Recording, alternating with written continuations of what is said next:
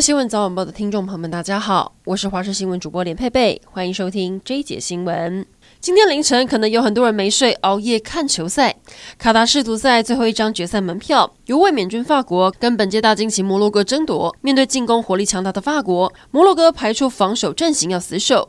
没有想到开赛第五分钟就被攻破。法国后卫埃尔南德斯秀出凌空抽射美技，打破摩洛哥万峰神话，为球队首开纪录。第四十四分钟，摩洛哥前锋恩纳斯里试图倒挂金钩，被法国的门将挡下。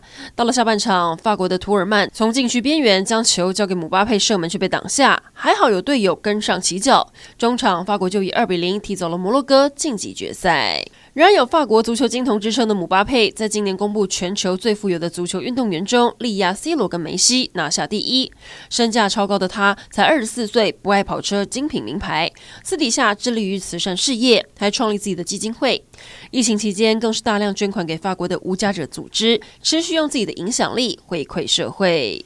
南美秘鲁政争引发社会动乱，前总统卡斯蒂约的支持者火爆抗议，阻断道路，要求释放被拘禁的卡斯蒂约。抗议行动已经对经济产生影响。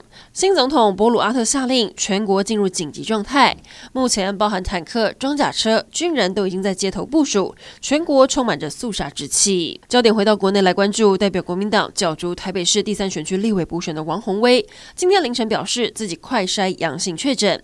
王鸿薇在脸书发文指出，昨天从傍晚开始就有轻微咳嗽，又要上节目，所以赶紧做了快筛，结果阳性确诊。昨天晚上先去急诊室通报拿药，希望争取在最快的时间恢复。王鸿薇也向选民致歉，并透露会持续用视讯的方式拜票，也会利用开直播跟选民继续互动。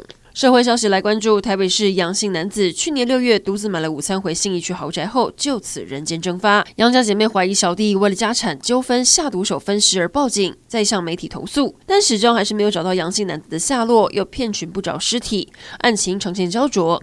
直到最近，检警根据豪宅内发现的微量血迹，以及杨姓男子曾经在哥哥失踪后连爬三天的山，认为杨家弟弟涉嫌重大，十四号将弟弟拘提到案后，以杀人罪向法院申请羁押。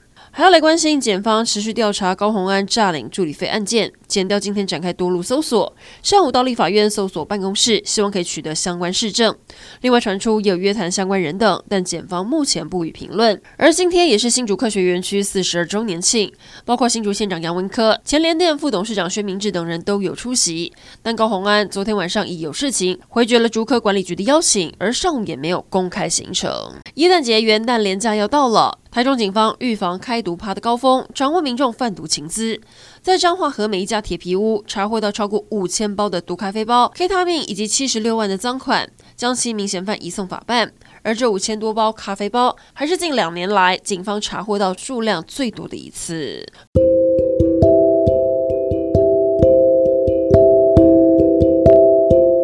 以上整点新闻，感谢您的收听，我们再会。